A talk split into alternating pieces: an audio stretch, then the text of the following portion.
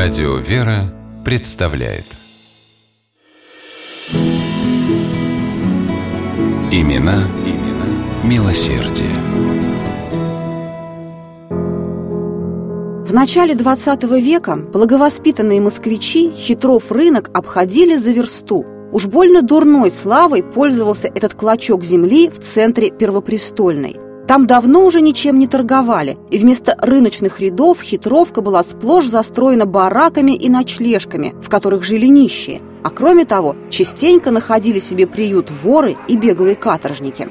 Владимир Гелеровский в своей знаменитой книге «Москва и москвичи» так писал о хитровом рынке.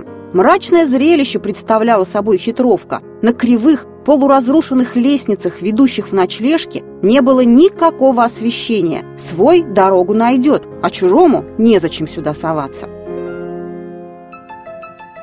Юлия Тимофеевна Крестовникова не была ни воровкой, ни каторжницей. Она приходилась родной сестрой известному меценату Саве Морозову и супругой богатому и влиятельному купцу-фабриканту Григорию Крестовникову. А между тем на хитровке ее прекрасно знали и всегда встречали с радостью. Юлия Тимофеевна была активной и неутомимой участницей городского попечительства о бедных хитрого рынка.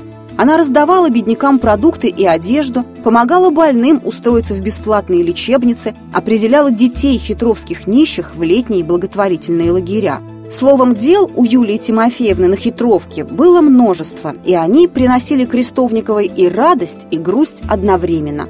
Радость потому, что она имела возможность сделать что-то важное, полезное людям, а грусть потому, что умытые, накормленные и одетые нищие через несколько дней снова встречали ее с голодным взглядом и в грязных лохмотьях. «А где же новая одежда?» – недоумевала Юлия Тимофеевна. «Продал барыня, деткам хлеба купил». Этим людям нужно было не просто подаяние, но и твердая почва под ногами. Им нужна была работа, чтобы кормить семьи. А где найти приличную работу отверженному с хитровки? Но Юлия Тимофеевна нашла решение. В наследство от матери, Марии Федоровны Морозовой, Крестовникова получила большую сумму денег и пожелание, чтобы дочь каким-либо образом увековечила память своего отца, Тимофея Савича. Сначала Юлия думала о памятнике, бюсте или колонне в одном из московских парков, но со временем в ней росла уверенность, что отец, всю жизнь помогавший обездоленным и неимущим, наверняка счел бы такую трату денег напрасной, и Крестовникова поступила по-другому. 23 февраля 1912 года в Московскую городскую думу поступило официальное письмо – в исполнении завещания покойной моей матери имею честь просить Московскую городскую думу разрешить мне приступить к постройке биржи труда с условием, чтобы постройка велась непосредственно мною и именовалась «Биржа труда памяти Тимофея Савича Морозова». Под письмом стояла подпись Юлии Тимофеевны Крестовниковой.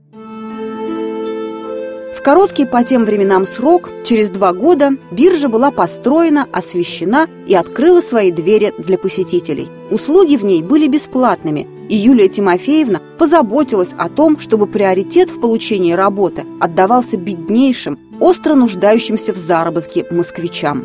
Так дочь увековечила память об отце и была уверена, что этот ее выбор он обязательно бы одобрил.